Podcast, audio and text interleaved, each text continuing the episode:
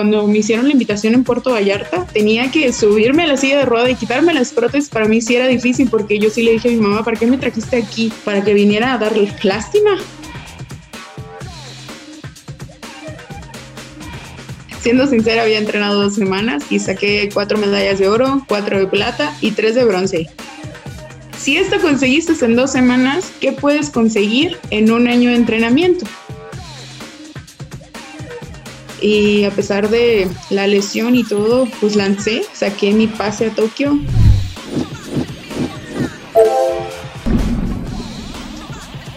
Bienvenido al podcast en donde platico con gente chingona.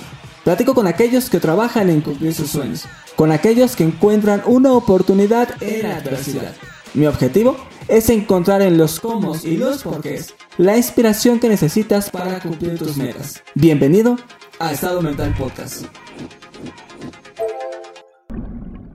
Flor, bienvenida a un episodio de Estado Mental. Es un orgullo el que estés aquí, el que podamos platicar pues de muchas cosas. Me gustaría platicar de tu historia, de la carrera que has tenido como atleta paralímpico. Me gustaría empezar preguntándote si hubo algún momento en el que te imaginaste que estarías poniendo el nombre de México tan alto como lo estás haciendo. Pues mira, si, si me dices desde el principio, desde que me pasó el accidente y todo lo que tú quieras, no, claro que no me hubiese imaginado pues el llegar hasta acá. Y pues cuando conocí lo que es el deporte adaptado y me gustó, pues desde ahí dije, yo quiero ser esa persona que está ahí arriba, esa que porta el uniforme con orgullo y pues obvio que más quisiera que llevarme pues esa medalla, ¿no? Y que se cante el himno nacional y así todo. Te decías cuando me pasa el accidente, eh, no, no, me quiero meter a, a ese tema, pero me gustaría que me contaras cómo ¿Cuál era el mindset que tuviste que tener para no dejarte caer anímicamente? Siempre hemos dicho que la discapacidad la adquieres cuando eres pequeño. Es mucho más fácil de superar a cuando ya eres grande, porque cuando tú ya tienes una vida muy plena, sí cuesta mucho. Y yo lo he visto en muchos de mis amigos. A mí me pasó, bueno, te lo digo aquí, eh, me atropelló un camión de volteo a la edad de seis años. Eh, algún dato chistoso, curioso, me atropellaron en Día de Muertos. Entonces, pues perdí mis piernas eh, a la edad de seis años y no tengo como una conciencia, obvio recuerdo muy bien el accidente y todo, pero no tengo una conciencia como cuando caminaba con mis piernas y todo. Entonces, el hecho de cuando me ponen prótesis y empiezo a caminar nuevamente, la sensación que adquiero nuevamente al caminar, el andar descalza con mis prótesis, fue una sensación increíble. Entonces, para mí no fue como el de que me cayera. Aparte, mi mamá fue una parte muy esencial, mi familia, mi mamá que siempre estuvo, me acompañó, yo soy de Puerto Vallarta, me acompañó a la Ciudad de México al Hospital Shriners, este, y pues de ahí fui saliendo gracias a ella. Y pues siempre, pues mi mamá me mantenía el, algo que me generó mucho, me lo marcó, era de que no quería que la gente me viera con lástima. Y es algo que yo se lo agradezco mucho porque siempre creyó en mí. Fue verdugo y madre a la vez. Es difícil, para mi mamá, pero yo le agradezco mucho porque parte de ella me hizo la persona que soy hoy. Hay una frase, eh, ahora que mencionas a, a tu mamá, que, que, me encantó cómo lo, lo decía, y lo voy a citar porque decía, si Dios te dejó aquí, estar aquí, es porque vas a hacer algo grande en el mundo. Creo que las mamás siempre tienen mucha razón en, en lo que ven porque hoy pues estás poniendo, como empezaba esta conversación contigo, el nombre de México muy alto y has hecho algo más grande para ti, ¿no? Porque creo que has sabido el, el, el, crecer mentalmente, el tener mucha más seguridad en ti. En algún momento decía que eh, veía en algunas entrevistas que dabas que no te, no te sentías también, por supuesto al principio, 100% segura de salir y que la gente te viera. Y hoy, eh, no. eh, pues eh, creo que cambia todo este mindset que traes. Y me parece muy interesante el cómo tu mamá te bajaba estas palabras tan importantes, ¿no? No, pues simplemente, bueno, en una, bueno, en varias de mis entrevistas cuando me preguntaban de que pues si pasé como esa parte, ¿no? Cruel de mi vida. Obvio, todo el mundo pasa esa parte. Cuando eres niño, los niños no se tocan el corazón y hoy, entonces pues sí sufría mucho cuando estaba pequeña, no me gustaba que me vieran en silla de ruedas, créeme, me daba pánico. Entonces, desde el momento que me levantaba hasta el momento que me iba a mi casa y decía, ya no voy a salir a la calle, ya, me quitaba las prótesis. Todo el tiempo andaba caminando, no me gustaba que me vieran en silla de ruedas, no me gustaba que me vieran las piernas. Era, te puedo decir que era insegura, o sea, sí, puedo tener inseguridades hoy, puedo estar insegura en una cosita, pero mis inseguridades se volvieron fortalezas. Entonces, conforme fui creciendo y cuando conocí, pues el, lo que te digo, el deporte adaptado, porque cuando me hicieron la invitación en Puerto Vallarta y tenía que subirme a la silla de rueda y quitarme las prótesis, para mí sí era difícil porque yo sí le dije a mi mamá, ¿para qué me trajiste aquí? Para que viniera a dar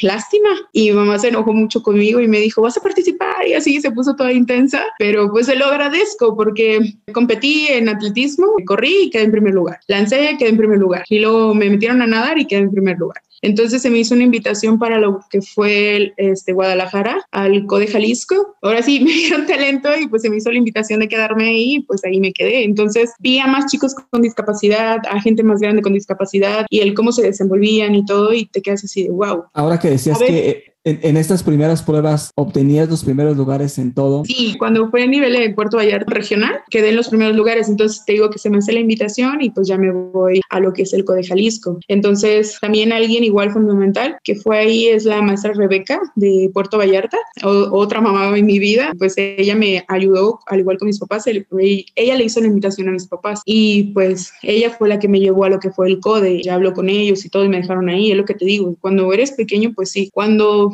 tú te encierras, yo podía decir que yo me aceptaba, ¿no? Pero la realidad era que no me aceptaba porque no podía salir a la calle en silla de ruedas para que me vieran así en silla de ruedas, siendo que era joven, estaba chica, o sea, tiene 13 años, 14 años. Entonces, cuando yo conozco a todas las personas en silla de ruedas, digo, pues no soy la única, no soy la única, pero todavía tenía ese temor. El día que dije, ah, no pasa nada, tenía pista en la mañana y tenía natación por las tardes, por las tardes, ¿no? Y en el transcurso de la mañana, cuando yo llegaba de pista, pues tenía que irme a la escuela, estaba en la secundaria. Entonces un día se me hizo súper tarde. Yo dije, con las prótesis no vas a llegar. Entonces dije, ok, agarré mi mochila, me subí a la silla y dije, no, no quiero llegar a la escuela. Voy a decirle a la maestra que no puedo, me enfermé algo, no quiero llegar en serio, no quería llegar. Entonces dije, no, me van a regañar y ya me fui rápido. Yo llegué así como todo súper nerviosa al salón y todo y pues ya. Cuando entro, volteé a mis amigos y me quedan viendo y me dicen, güey, ¿por qué no entras a clases? Y yo, yo pensé que iba a tener una, una reacción negativa, ¿sabes? Porque anteriormente cuando iba en primaria, los niños fueron crueles como no tienes una idea, pero son crueles porque también los papás no les ponen un alto. Sí, están chicos, pero puedes inculcarles, empaparlos de esa parte de, cómo, cómo ayudar o cómo tratar a una persona con discapacidad, ¿no? Claro, ah, yo me recuerdo una conversación que tuve con, con Luz Querena, que también es una atleta paralímpico, y decía, es que para mí cuando era niña era muy normal porque pues, las personas llegan en, algunos son gordos, algunos son flacos, otros el cabello chino. Eh, en su caso decía, a mí me llegó, este, tuve que llegar sin un brazo y para mí era normal, pero claro, para los niños de repente como papás es el, pues sí, no, no educamos y no preparamos a nuestros hijos para que pues ejerzan un respeto hacia todas las personas y que todos somos diferentes y, y, además que también todos somos iguales, ¿no? Porque creo que tocaste un papel muy importante hace un rato en donde tú decides no, no tener un papel de víctima, ¿sabes? Porque muchas personas, creo que hablábamos aquí en este, en este espacio, en donde eh, sí, eh, el tema de un accidente, el haber nacido sin una extremidad, el haberte quedado sin trabajo, el haber perdido una empresa, el haber perdido un familiar, lo que sea, asumimos a veces un papel de víctima y nos quedamos ahí y no vemos más allá. Y creo que lo que tú hiciste está muy claro en decir, ok, tengo que no asumir ese papel de víctima, no puedo hacer que me sigan viendo así y tengo que hacer algo más, ¿no? Y creo que viene ese crecimiento mental que has tenido y que te ha llevado en la posición en la que te encuentras hoy. Claro que sí. ¿Cómo fue el momento en el que tú te la crees que eres un atleta de alto rendimiento? ¿Qué tuvo que pasar para que te das cuenta que ya eres un atleta pues al 100%? Pues mira, algo que siempre me ha gustado, me gustan los retos. Siempre desde chiquilla, siempre me ha gustado esa parte, desde, bueno, desde que empezó todo esto. Cuando fue mi primer juvenil, saqué, había entrenado dos semanas. Siendo sincera, había entrenado dos semanas y saqué cuatro medallas de oro, cuatro de plata y tres de bronce. Y yo dije, estaba en natación y estaba en atletismo. Y dije, ok, Flor, si esto conseguiste en dos semanas, ¿qué puedes conseguir en un año de entrenamiento? Entonces, pues fue cuando te digo que ya fui a lo que es Guadalajara y pues empecé a entrenar y de hecho me convertí en eh, la máxima medallista en ese año. Eh, bueno, el siguiente año que saqué 12 medallas de oro y una de plata, que de hecho era de oro porque juntaron categorías y yo le gané a una muchacha, pero por la tabla rasa, bueno, la la tabla raza es, te dan puntos cuando juntan categorías. La categoría es la, discapacidad que uno tiene. Entonces en pista pues era T54 y la otra chica T53. Y aunque le haya ganado por puntos, me ganaba. Entonces, de hecho, esa vez me enojé y dije, no, me voy a subir al podio. Oye, ahorita que dices eso, y déjame ahora irme a Tokio 2020, que acaba de pasar. Quedaste a solo 15 centímetros del podio. ¿Cómo trabajas la frustración? La prueba que me decías hace rato, ¿no? Este, que por, por la tabla y esto no quedaste y ahora 15 centímetros del podio y estuviste trabajando meses y preparándote para ese momento y dices, llegué a 15 centímetros y no di la marca, lo que fuese. Me imagino que hay un tema de frustración interna. ¿Cómo, cómo la trabajas? Pues mira, para empezar, antes de conseguir mi pase a Tokio, fue el mundial en Dubai. Tuve un slap ruptura, tuve lo que es la ruptura. Tengo dos operaciones en este hombro, que es con el que lanzo. Eh, un día de antes de mi competencia, pues pasa eso. Y a pesar de la lesión y todo, pues lancé, saqué mi pase a Tokio. Igual me quedé a centímetros del tercer lugar.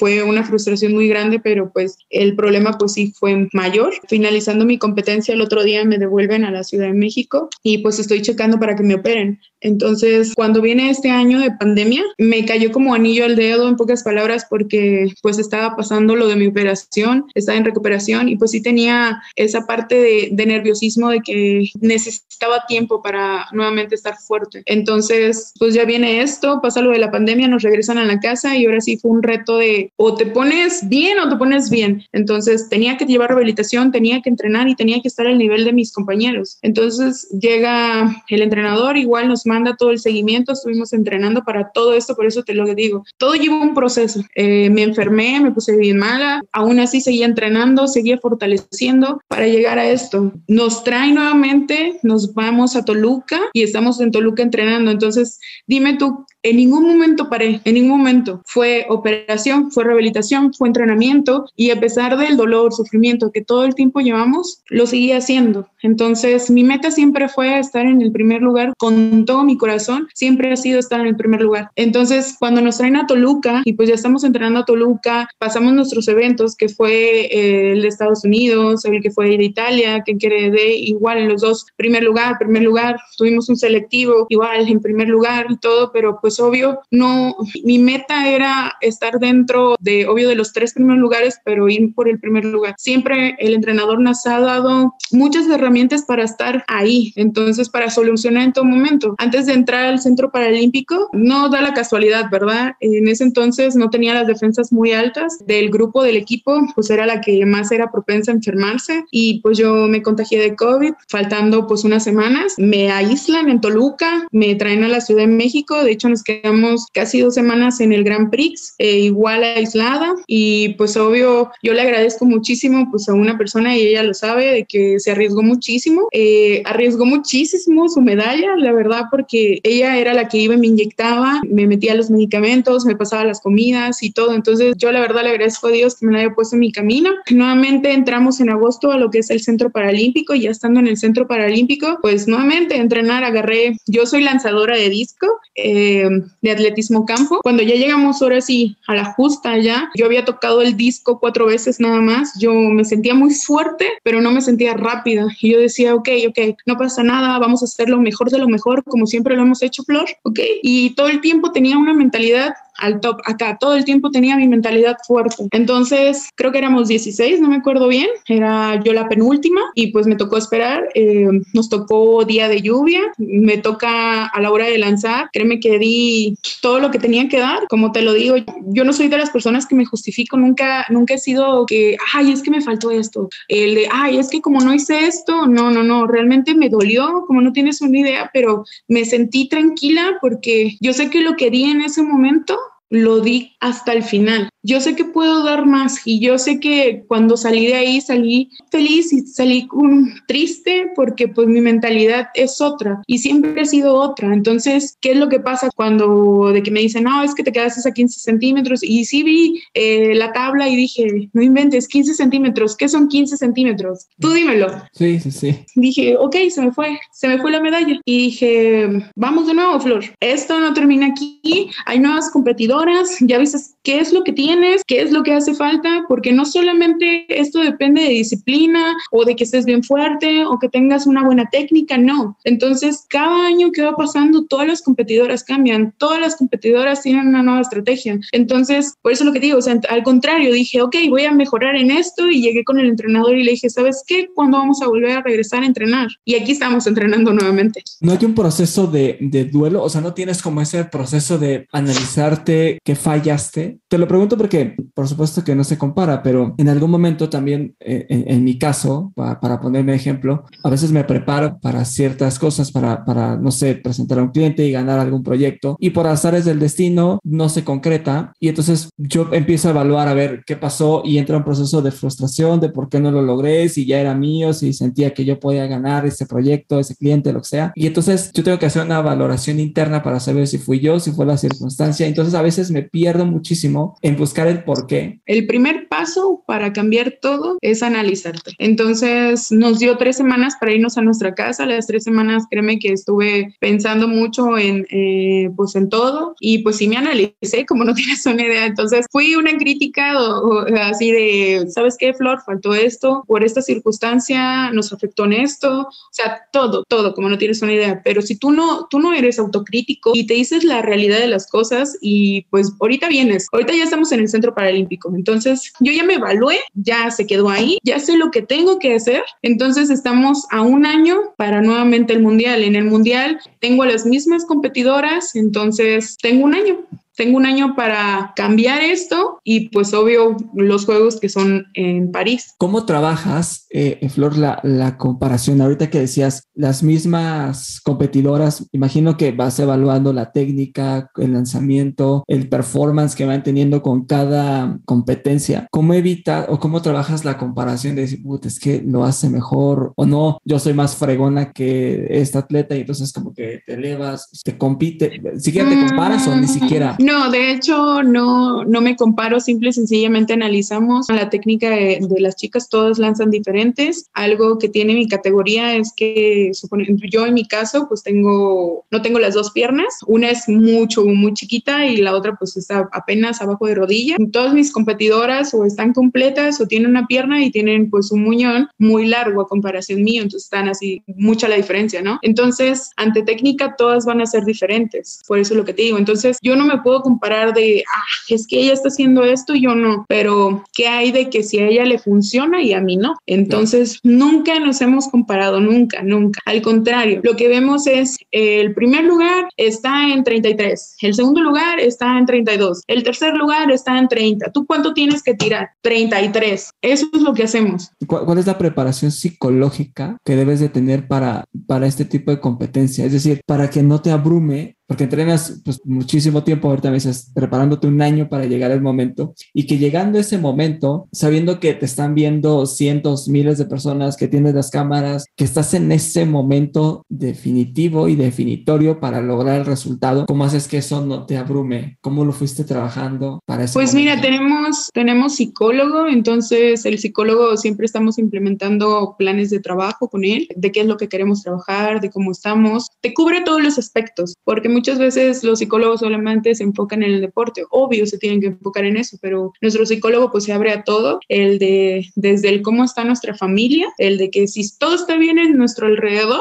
nosotros vamos a estar mejor. Entonces, lo que es en este entorno, pues sí llega un momento donde te frustras porque pues estás encerrado, no puedes hacer esto, o sea, muchas cosas, pero todo es un sacrificio. Entonces, si tú lo vas haciendo día, un día, una tras otra, tras otra vez, esto se vuelve un estilo de vida. Entonces, tú ya estás impuesto. Es como el de, si tú te levantas a las 7 de la mañana todos los días o antes de las 7 de la mañana y tú solito te impones, va a llegar un momento donde tu cuerpo, sin necesidad del reloj, te vas a levantar. Entonces, eso es lo que hace nuestro psicólogo, lo que hace nuestro entrenador y lo que hacemos nosotros. Nos dan todas las herramientas para que nosotros solucionemos pues, todo lo que está alrededor. Pero déjame hacer como un zoom ahí, porque, ok, dices, si la familia está bien, todo está bien y te da herramientas, pero, pero ¿qué herramientas? O sea, digo, la verdad es que eh, con los psicólogos que yo he tenido oportunidades, a ver, cuéntame qué has hecho y cuéntame tu vida. No sé qué, yo la verdad es que nunca he llegado a nada con un psicólogo, porque aparte, digo, es diferente, pero el tipo es, ah, ya acabó la hora, este, next, ¿no? Y ya. Es que no puedes, no puedes tener, o sea, no puedes hacer cliché con cualquier psicólogo. ¿Estás de acuerdo que si tú vas y te ponen un psicólogo no haces cliché? Entonces, también nos pasó así con nuestro psicólogo. Antes teníamos un psicólogo y estamos adaptados pues a él. Nos traen a un nuevo y pues sí nos costó muchísimo y todo, pero llega un momento donde pues cambiaron las cosas. Entonces se dio la oportunidad de abrirnos con él. ¿Cómo estás? El simple hecho de que él aborde los temas que tú requieres personales te ayudan, créeme. Entonces, hay veces que tú te cierras y puede ser que otra persona, obvio, el, nuestro psicólogo, nos dé un punto de vista muy diferente y dices, ah, ok, está bien, y pues lo haces. Por eso es lo que te digo, o sea, no con cualquiera puedes hacer cliché, entonces llega el momento, yo sé porque lo he pasado el día de ella, ay, me toca la psicología, ay, 20 minutos, ay, media hora. Yo sé porque yo lo he pasado por ahí, pero en este caso, pues no, ¿verdad? Cuando habla con nosotros, el de que, eh, chicos, ¿qué hacemos el día de la competencia? El para entrar a competencia tú tienes que estar en un estado plus ultra acá de, ah, donde tú no escuchas al público, tú te cierres, tú ves exactamente el campo, es campo, disco, flor. Ok. Entonces es como trabaja el psicólogo, te hace llegar a ese plus ultra, entonces te ayuda a entrar a ese estado. Entonces, lo que te digo, entonces, antes de la competencia, pues está abordándonos cómo están, vamos a trabajar en esta parte, así y así, hasta llegar al top. ¿Y cómo trabajas el, digo, si es que lo tocan así, pero cómo trabajas el, el tema de, del éxito o del fracaso? Me imagino por, porque, o sea, de repente existe el, el también el, el auto boicoteo, ¿no? El de tú misma te vas poniendo cosas para no llegar porque no crees conseguirlo. No, de hecho, de, de hecho siempre, desde que estoy aquí, desde que inicié en el deporte, eh, siempre he sido, muchos me han dicho y así de, ay, ¿por qué eres tan optimista? Y no es que sea tan optimista, sino que yo sé lo que está mal, pero tampoco voy a demeritar lo que estoy haciendo bien. Y eso es algo que nunca uno tiene que hacer. El que, que una persona eh, esté intentando un deporte y le haya salido mal, pero dos cosas hizo súper bien.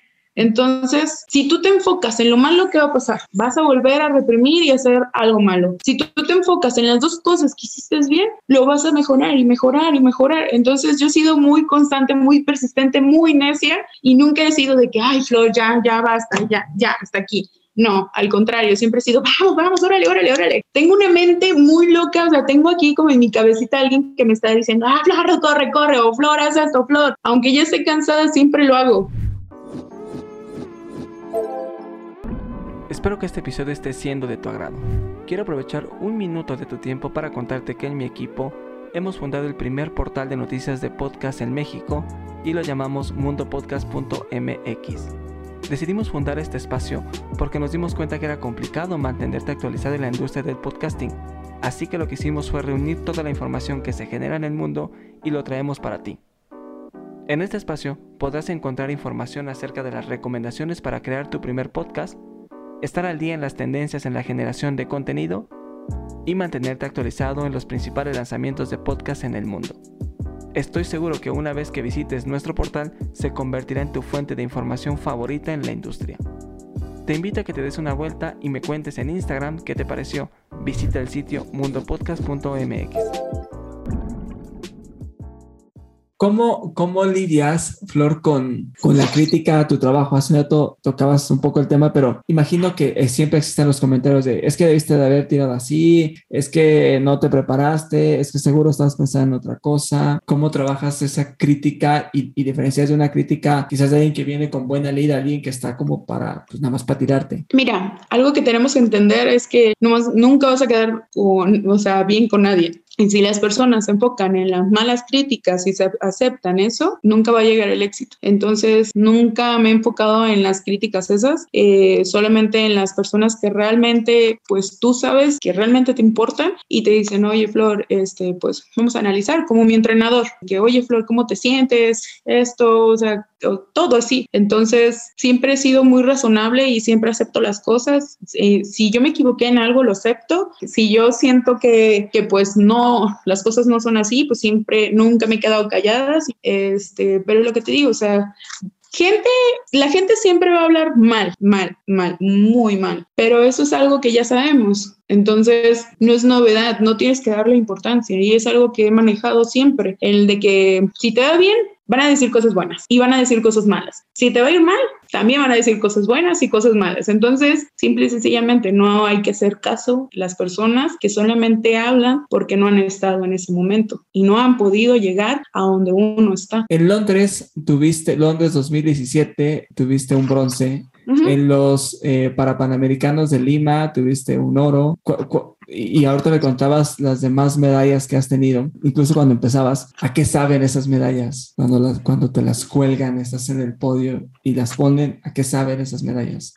a mucha satisfacción. De hecho, es como te lo digo, cada año es muy diferente, todos los años siempre pasan cosas diferentes. Yo cuando inicié fui con creo que ocho, nueve meses de entrenamiento a mis primeros juegos, que fueron en Río de Janeiro 2016. Quedé en quinto lugar, ahí te lo puedo decir. Entonces yo dije, oh, entonces yo sé que puedo prepararme mejor y yo sé que las cosas van a ser mejor. Y el año que venía, pues era el mundial, que quedé en tercer lugar del mundo y la verdad me supo como no tienes una idea así súper increíble. Y pues obvio, te sigo diciendo, pasa nuevamente otro año, vienen los mis primeros Juegos para Panamericanos en atletismo campo, porque ya tengo otros en lo que era básquetbol. En ese año, pues sí fue un año muy difícil porque fallecen dos personas muy importantes en mi vida. A poco, a menos de un mes de irnos a los Pana y pues fui, fue así un duelo súper grande porque pues lo que mi mayor miedo siempre ha sido el no poder llegar en ese momento con mi familia. Entonces, pues sí me dolió muchísimo y me dijo mi hermana, pues dedícales esta medalla y eso lo hice. Entonces, de hecho tengo una foto donde sí se me salieron las lágrimas y todo eh, y estoy besando la, la, medalla y la apunté al cielo y dije, ay. Increíble. Sé que has viajado pues con todas las competencias a muchísimas ciudades, a varios países. ¿Qué dice tu mamá? No, pues mi mamá es súper orgullosa, encantada y cuando le preguntan de su hija o, o, de que están hablando a veces la gente de mí y dice, ay, es mi hija y ya después así como que, señora, ¿es su hija? Y sí, yo soy su mamá y mi mamá es súper orgullosa. Mis papás pues siempre han estado muy orgullosos de mí, bueno, toda mi familia y lo superamos por eso. ¿Qué opinas, eh, Flor, de, veía una entrevista que le hacían a, a tu mamá y contaba un poco la historia de, de los gobiernos sin, sin, entrar como tema político, pero este tema de, de, la falta de apoyo a los atletas y que a veces se ve como el gasto en vez de una inversión hacia, hacia representantes de, de un país, ¿no? Y te, te, pregunto también porque la cobertura hacia los, los atletas paralímpicos es infinitamente menor a, lo, a la cobertura que sea a los, a los deportistas convencionales, déjame ponerlo así, atletas. ¿Qué, qué opinión tienes de, de esa gran discrepancia que hay entre uno y otro? Pues mira, uh, yo desde que estoy en el deporte eh, siempre lo hemos visto, lo hemos notado. El primer punto que abordó mi mamá de lo que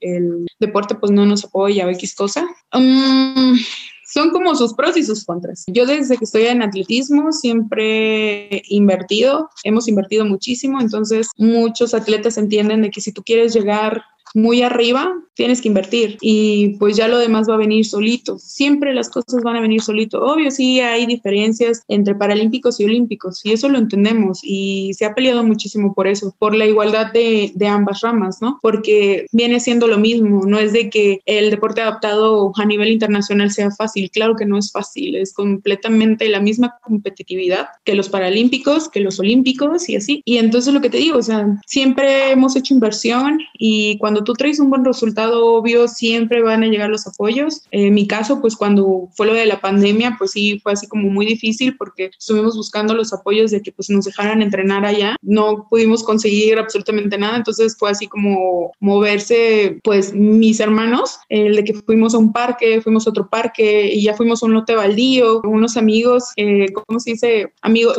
que son como hermanos, la verdad, eh, que, que, estaban en el gobierno, mandaron a, a que podaran lo que es ahí y todo, entonces nos hicieron un terreno para lanzar. Entonces, todo ese tipo de cosas pues suman. Entonces, nunca nos hemos fijado pues en lo malo, ¿no? Y ya después nuevamente, oye, tocando nuevamente, ¿sabes qué? Pues necesito este material. Y, y obvio, no tendríamos por qué estar pues así como, yo siento que es molestar, porque tú vas y dices, oye, disculpa, pues necesito que si me apoyarías en esto. Y que no te hagan caso, pues sí, se siente feo. Y otra vez ir, ir, ir, ir, hasta que te hagan caso, pues eso es algo que no tendríamos que hacerlo. Siendo que que ellos podrían decir, ah, ¿saben qué? ¿Qué necesitan? Aquí está, yo les puedo ayudar en esto. Claro que sí, yo voy a sumar en esto para que ustedes estén aquí. En Vallarta, pues lo único que nos puedo, bueno, me pudieron ayudar a, conseguir fue prestarme unos discos. De hecho, mi hermanito me, ayudó a, acomodarlos porque pues no estaban así súper acomodados, bueno, en buen estado realmente. Entonces los lijamos, los limamos así todo un día para dejarlos pues bien, ¿no? Entonces, a lo que te dices, en esa parte, bueno, ahí de Puerto Vallarta, pues sí pasó eso, ¿no? Pero de, ahí en fuera, uno tiene que invertir en uno. Y cuando, eh, lo que te digo, cuando a ti te va bien, pues viene todo. Entonces, mientras tú hagas tu trabajo, mientras tú estés dentro de los primeros tres y así consecutivamente, pues las cosas van mejorando. Ante la difusión del de que por qué se les da mayor difusión a convencionales que a paralímpicos, pues es algo que pues nunca se ha entendido porque debería ser eh, pues equitativo. Pero ahí ahora sí también es, si nosotros estamos viendo que no hay la misma propaganda el, en todo, también lo que podemos hacer es en los amigos conocidos de que, oye, ¿sabes qué? Va a haber competencias, esto y el otro. Entonces, Puerto Vallarta creo que es la primera vez que se empapa y, te puedo decir que me cobija así como el de, ah, flor, flor, flor. Y realmente sentí así la buena energía de, de Puerto Vallarta que estuvo ahí y todo. Entonces, si tú te empiezas a empapar y tú se lo cuentas a alguien más y ese alguien más lo dice y van, lo checan, así se va haciendo una suma. Entonces, ¿qué hace? Hay más audiencia y ¿qué es lo que pasa? Pues empiezan a transmitir, empieza a moverse, pues, pues todo ese tipo de redes para que ustedes puedan verlos. Ya hasta tienes un mural en, en donde vives, ¿no? Ay, sí, que está súper bonito. Sí, de hecho, quería tomarme una foto, quería tomarme una foto, pero como había muchas lluvias, no podía pasar a, esta a, a la zona que estaba ahí, sino, uy, ya estuviera una foto ahí en mi face conmigo.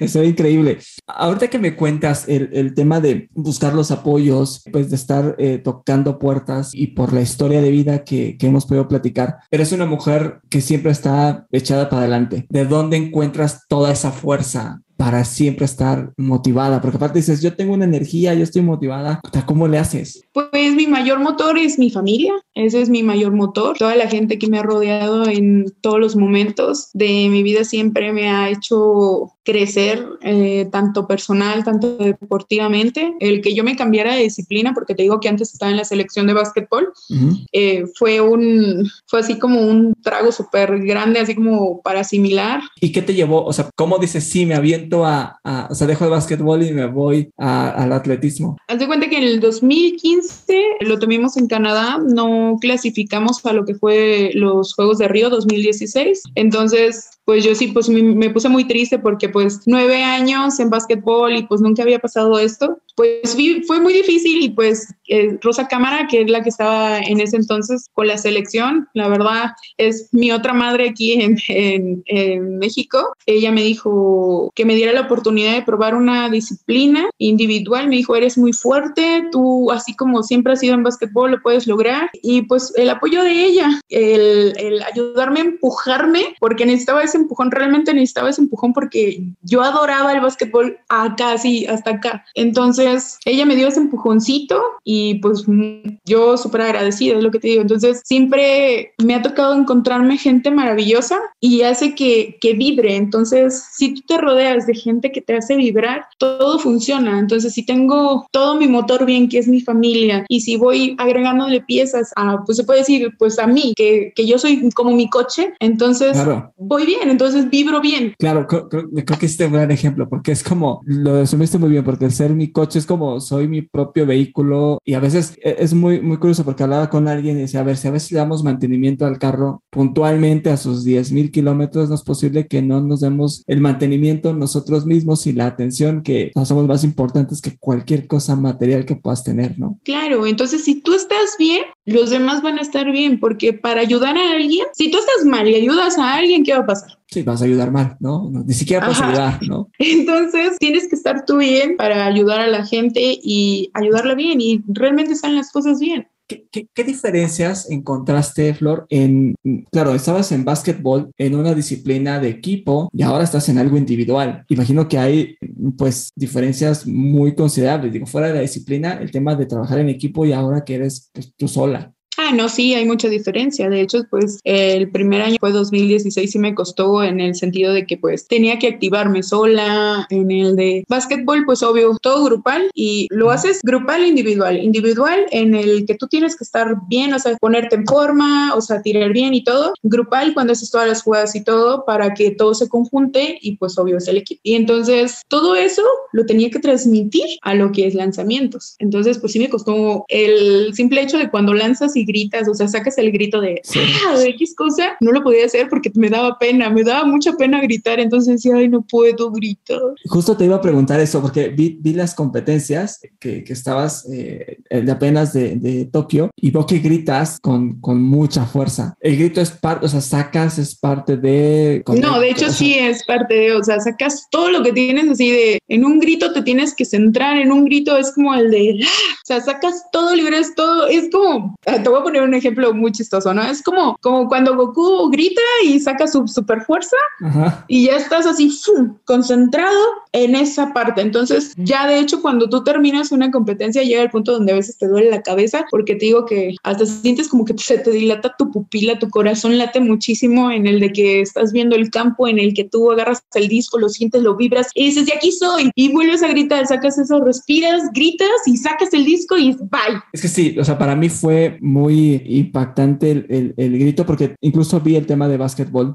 Ya me, me contaste un poco, lo que quedó pendiente contarme es de dónde encuentras esta fuerza, ¿no? O sea, eres muy entrona, muy echada para adelante, no te da miedo, pues muchas cosas hoy día, pero ¿de dónde obtienes toda esta fuerza? Mm, pues no sé, no, sé cómo decírtelo. Pues es algo que, como te lo venía explicando hace ratito, es algo que es una suma de todas las cosas buenas que tengo a mi alrededor y me han pasado. Es una suma también de momentos malos que hemos convertido en buenos, que hemos sacado todo el provecho y pues es una suma de experiencias. Entonces toda la, la fortaleza que ha crecido en mí, o sea, empezó desde chiquita a algo muy grande, el de que en este momento puedo, no sé, el que en este momento puedo subirme a mi silla y tú puedes verme y decir, ah, esa mujer emana mucha energía positiva o es muy imponente. Entonces, no sé, es algo que ha crecido y ha sido la suma de todas estas personas que han estado conmigo. Por eso es lo que te digo. Entonces es una suma de todo, lo bueno, ¿Siempre malo. fuiste así? O sea, siempre tuviste esta, esta actitud eh,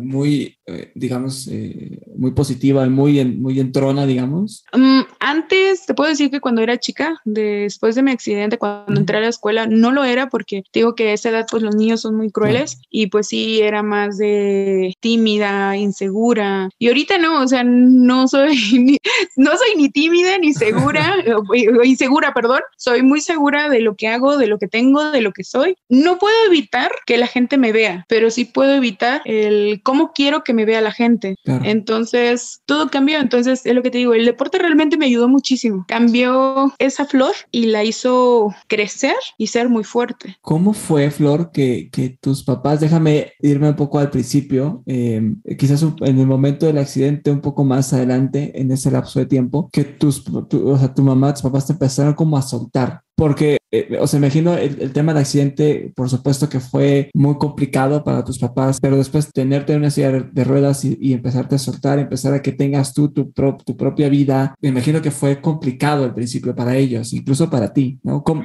cómo obtienes mm. esa confianza en ti misma de decir, sí puedo hacerlo? No, de hecho, cuando, cuando llegué ahí a lo que fue Guadalajara, yo sí dije, ay, yo, yo quiero estar aquí, yo sí les dije, mm. iba mi mamá, iba la maestra Becky y pues iban más, más chicos de Puerto Vallarta y yo dije, yo quiero estar aquí, yo quiero entrenar aquí, yo quiero estudiar aquí.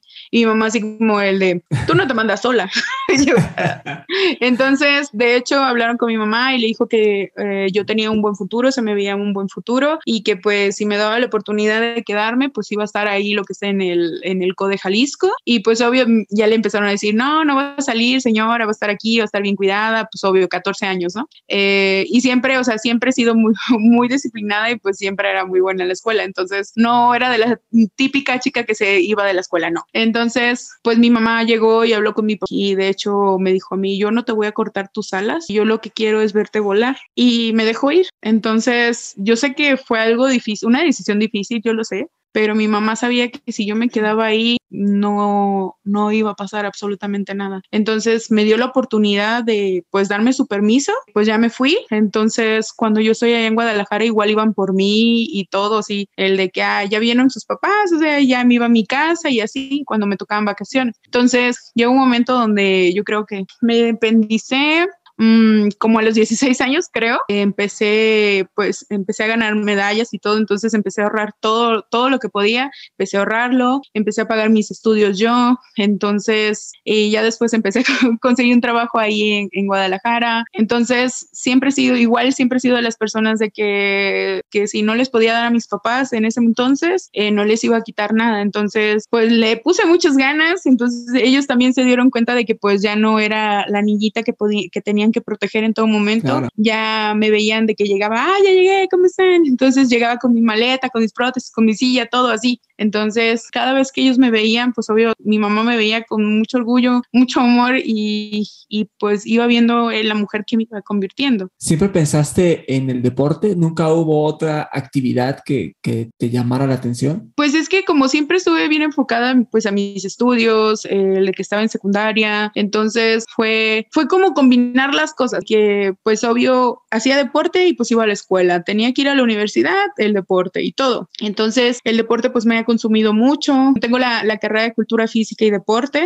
em, pues no la he podido ejercer al 100%, se puede decir, porque pues esto sí te, sí te consume muchísimo. Entonces, para llegar a, a, estar dentro de los mejores del mundo, a quedar en primer lugar del mundo, pues sí requiere mucho esfuerzo. Y pues lo que he hecho es ayudar pues a, varios, a varias personas, desde el de que, oye, Flor, ¿me puedes ayudar pues en esta parte del, o sea, eh, hazme un programa o me puedes ayudar con estos niños o así? Entonces, pues he ido a ayudar. Entonces, eso me ha servido como mucho de práctica. Y de ahí en fuera, pues obvio tengo mis propios proyectos. ¿Qué es lo que sigue después del deporte? El de que yo sé que pues aquí no me voy a quedar toda la vida, el de que quiero formar una familia, el que quiero tener pues obvio comprar mi casa, el, ¿cómo se dice? El tener un negocio, el ejercer mi, o sea, mi licenciatura, o sea, todo eso lo quiero hacer.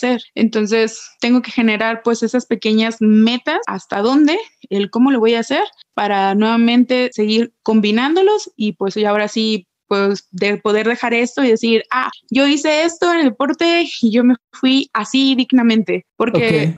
¿Cuánto tiempo? O sea, eh, ahorita qué edad tienes?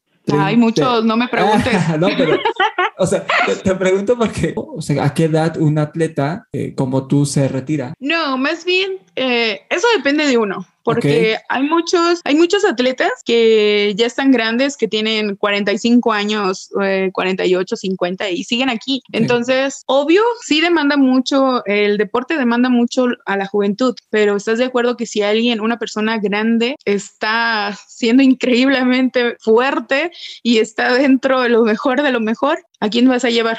Obvio, vas a llevar a, a, quien te va a ganar una medalla, ¿no? Pero también no vas a dejar a las nuevas generaciones. ¿Por qué? Porque las tienes que trabajar. ¿Cómo no, no subirte después de tantas medallas que has, que has ganado y el reconocimiento que tienes de, de muchas personas? ¿Cómo no te, te, te, marea o cómo mantener los pies en el suelo y decir, ah, sí, soy la atleta más fregona? Este, porque competencia en la que me paro, quedo en los primeros lugares, gano medallas, este, ¿cómo haces eso para mantenerte pues siempre con los Para no ser alzado. Sí. no, pues. ¿O te pasó? no, no, no, no, no, no. Desde el primer momento te generan humildad. Si tú eres humilde y siempre generas una huella en cada una de esas personas que ayudas en, tu camino, créeme que al contrario, o sea, quien me conoce sabe que pues, no, nunca, ¿eh? Nunca he sido así. Al contrario, soy todo, todo lo contrario. Entonces, sé, me ha tocado el, el mismo rechazo de las personas, lo que te digo, de, de esas personas que son como el top, de que, ah, ¿por qué? ¿Por qué le hablas? Una vez me dijeron así, ¿por qué le hablas a esa persona si no está como al nivel tuyo? Y yo así como, ¿qué? Y yo, ¿por qué? Pole, tenía como 17 eh, y yo, ¿qué onda? Y le dije, ¿por qué es mi amigo? Y le dije, y no porque a mí me esté yendo bien y a él todavía no le vaya bien, significa que no le puedo hablar. Así como yo estoy acá arriba, él también no puede estar. Entonces me dijo, pues escoge tus amistades y yo, ay, gracias por hacerme entender quién realmente vale la pena. Claro que tú. De hecho, me dejó de hablar en este momento.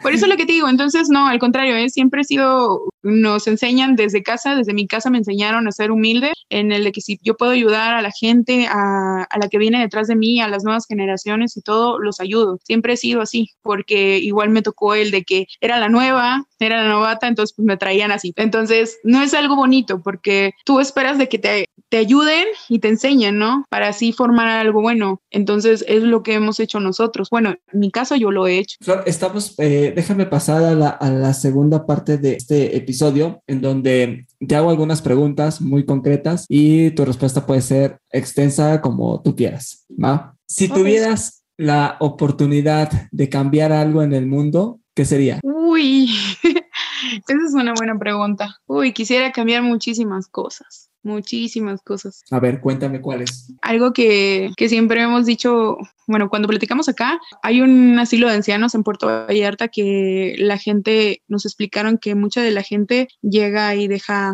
a las personas mayores ahí y ya después no vuelven. Y yo, pues sí sentí mucha tristeza, entonces tratamos de, pues, de estar al pendiente, ¿no? Hacemos a veces recolección de, pues, de ropa o, o cosas que necesiten y todo y estamos ahí. Entonces, yo si tuviera así como el poder de cambiar muchas cosas, ayudaría a la gente mayor a que tuviera pues obvio ese respaldo y se sientan queridos. Las personas o los niños que maltratan, nunca, no sé, siento muy feo que igual haya mucho niño en la calle que, que dices, no tienen la posibilidad pues de tener un buen futuro, pero todos los niños tienen la posibilidad, pero muchas veces no nacemos en lugares que nos puedan ayudar, ¿no? A crecer.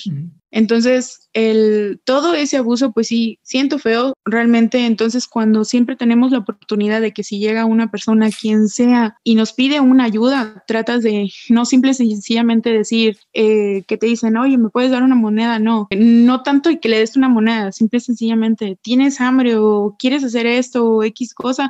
Yo soy de ese tipo de personas. Yo sí dije, si puedo hacerlo en ese momento, lo hago. Si tengo las posibilidades, lo hago. Entonces, ¿qué quisiera cambiar? Pues obvio quisiera cambiar muchas cosas del mundo. Si, mm. si tú me dices, eh, si lo quieres enfatizar más en el deporte, pues ¿qué quisieras en el deporte? De que pues obvio nos vieran con los mismos ojos que ven a un convencional, en que no hagan la, la como la diferencia en el de que hay paralímpicos, olímpicos. Por eso te digo, hay muchos temas. Tu pregunta habla de todo.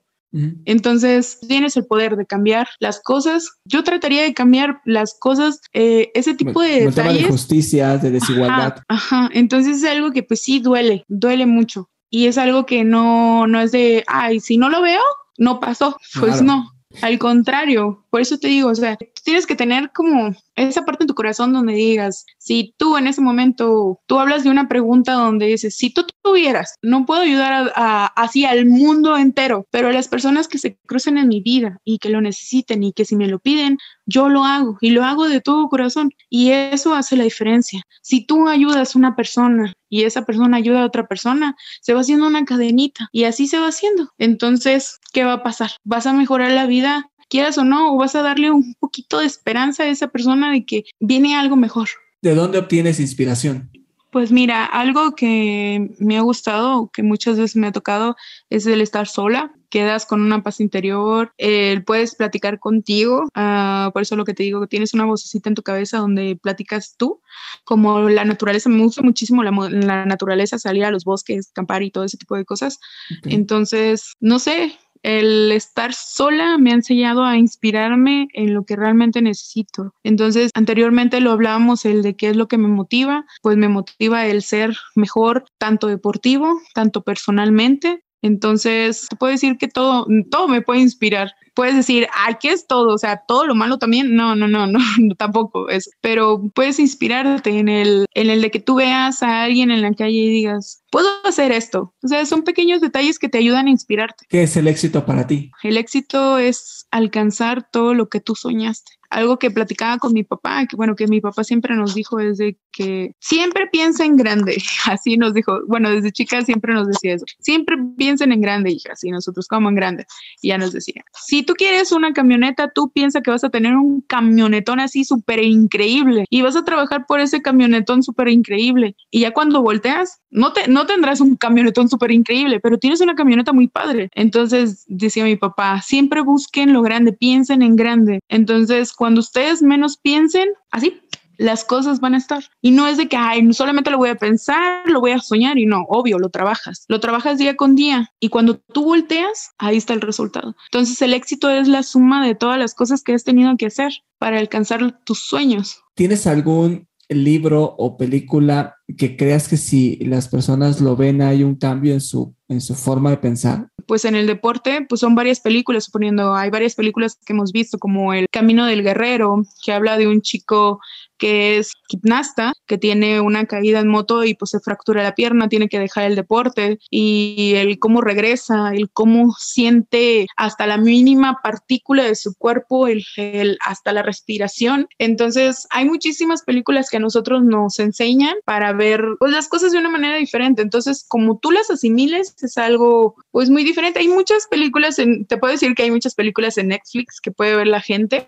Hay una de, se llama Dangal, está en Netflix. Está muy, muy buena y realmente a mí sí me emociona muchísimo. Yo te puedo decir que me emociona muchísimo el cómo la chica combate, el cómo su papá está, a pesar de que pues ella lo decepciona en un cierto punto, pero siempre ha estado para sus hijas. El cómo fue criticado, el cómo, y de hecho le dijo, si tú ganas un segundo, un tercer lugar, la gente te va a olvidar, pero si tú ganas el primer lugar, la gente te va a recordar. ¿Por qué? Porque tú eres la primera mujer que va a hacer el cambio el cambio de todo, de, de, miles de niñas en nuestro país. ¿Cuál es el hábito que consideras que más ha contribuido a tu éxito profesional? El hábito que ha contribuido mucho en mí, levantarme temprano. Ok, ¿a qué hora te levantas? Me despierto a las 6 de la mañana, entonces es algo que nos ha ayudado muchísimo, pues ayudarme a ser muy disciplinada y pues de ahí vienen con pues, los otros ámbitos. Voy a la última pregunta, eh, pero antes de esa quiero agradecerte muchísimo el tiempo que nos dedicaste en platicar. La verdad es que tienes una historia increíble, eres una gran persona principalmente y de verdad que contagias muchísimo energía eh, y eres una, eres una gran atleta, eso no me queda la mayor duda y eres una mujer, como te decía hace un rato, muy entrona y muy echada para adelante, en donde seguro que muchas personas puedan encontrar una fuente de inspiración en, en lo que has vivido y lo que has conseguido hasta este momento, que estoy seguro que vienen muchas cosas más en los próximos años.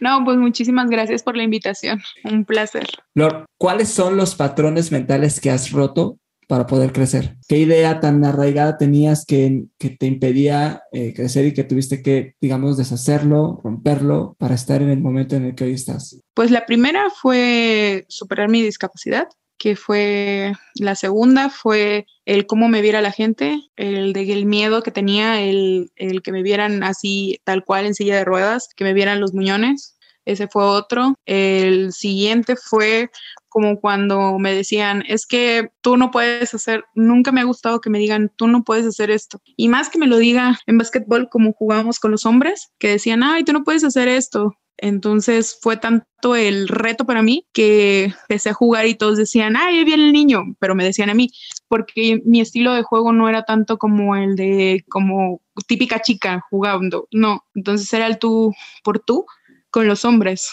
Entonces eso es algo que también tuve que romper y pues para llegar en este momento hasta donde estoy, son barreras que se van rompiendo poco a poco. Cosas como cuando dice la gente, son piedras en tu camino y tú defines qué quieres hacer. Si las rodeas, las brincas o tú la agarras, la quitas. Y es algo que yo siempre he hecho, entonces nunca le doy vueltas a las cosas y pues algo, algo, bueno, algo que te... Hay tres cosas en la vida que te gustan y que puedes decir por qué estás agradecida. Y yo sí dije, sí, eso me lo dijeron, me lo preguntaron hace muchísimos años. Y dije, sí, yo estoy agradecida por, por haber nacido, porque me hayan atropellado y por estar aquí. Y se me quedaron viendo y dijeron, ¿por qué dices eso? Y yo, pues sí, si no haya nacido, no me hayan atropellado. Y si no me hayan atropellado, no estuviera en donde estoy y no sería esa flor que soy en este momento. Y todos así, ok. Entonces, por eso te digo, entonces esas son pues las barreras más grandes que he roto y pues lo que te digo, entonces hay pequeñas cosas que siempre vienen en el camino y son cosas que se rompen, se transforman.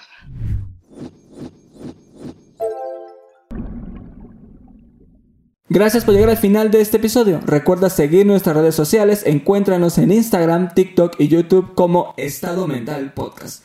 Por mi parte es todo, nos vemos y escuchamos pronto. Bye bye.